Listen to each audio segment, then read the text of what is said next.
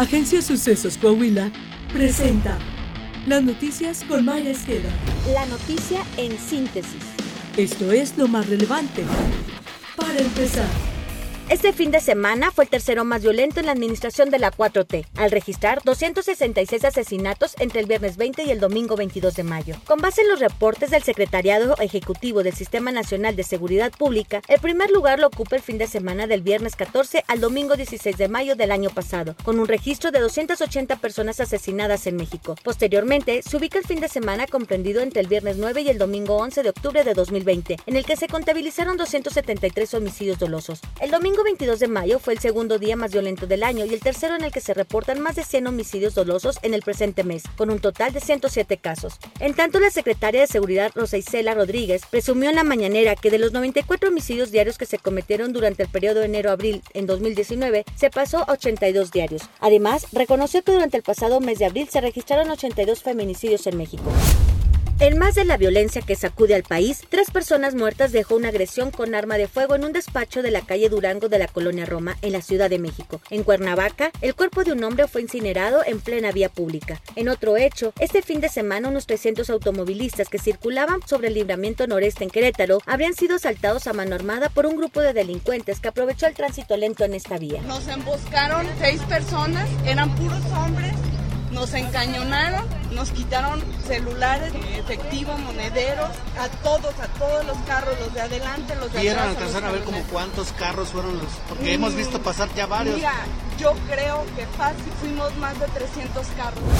El senador Julen Rentería del Puerto aseveró que Morena no tiene una estrategia para frenar la ola de violencia que azota a México, pero en cambio sí tiene como prioridad proteger a criminales. En un comunicado de prensa, el senador por Veracruz criticó las declaraciones del presidente López Obrador en el sentido de que también se debe cuidar la vida de los criminales, pues son un insulto para las mujeres y hombres que forman parte de las Fuerzas Armadas del país, que a diario arriesgan su vida, sentenció.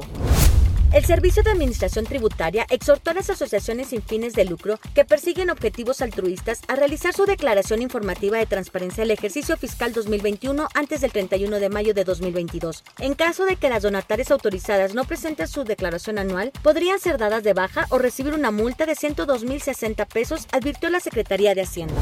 Coahuila. El gobernador Miguel Riquelme señaló que se mantiene el operativo en Ciudad Acuña y Piedras Negras para contener el flujo migratorio con 300 elementos de la Policía Estatal, 50 patrullas y un helicóptero. El mandatario estatal apuntó que cada semana se detiene a unas 30 personas dedicadas al tráfico de indocumentados y recordó que de las acciones de seguridad desplegadas por su gobierno tienen como fin garantizar la seguridad de los migrantes y evitar la reanudación de las revisiones exhaustivas en la frontera por parte de las autoridades estadounidenses a los transportes de carga. Nosotros tenemos el programa Espejo ahorita, ahorita está funcionando con la frontera con Texas, están ellos por su lado y nosotros del otro lado del, del río y esperamos ver qué es lo que va a pasar en los próximos días con el aumento de o el flujo que están esperando en la frontera, que no es lo mismo en otras fronteras.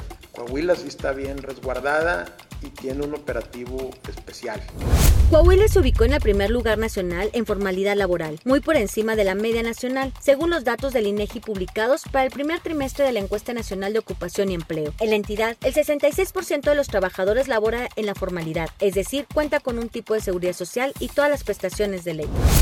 El gobierno del estado, a través de su Coordinación General de Comunicación e Imagen Institucional, informó que Coahuila será la sede de la 33 Asamblea General de Asociados de la Red de Radiodifusoras y Televisoras Educativas y Culturales de México los días 26 y 27 de mayo de 2022.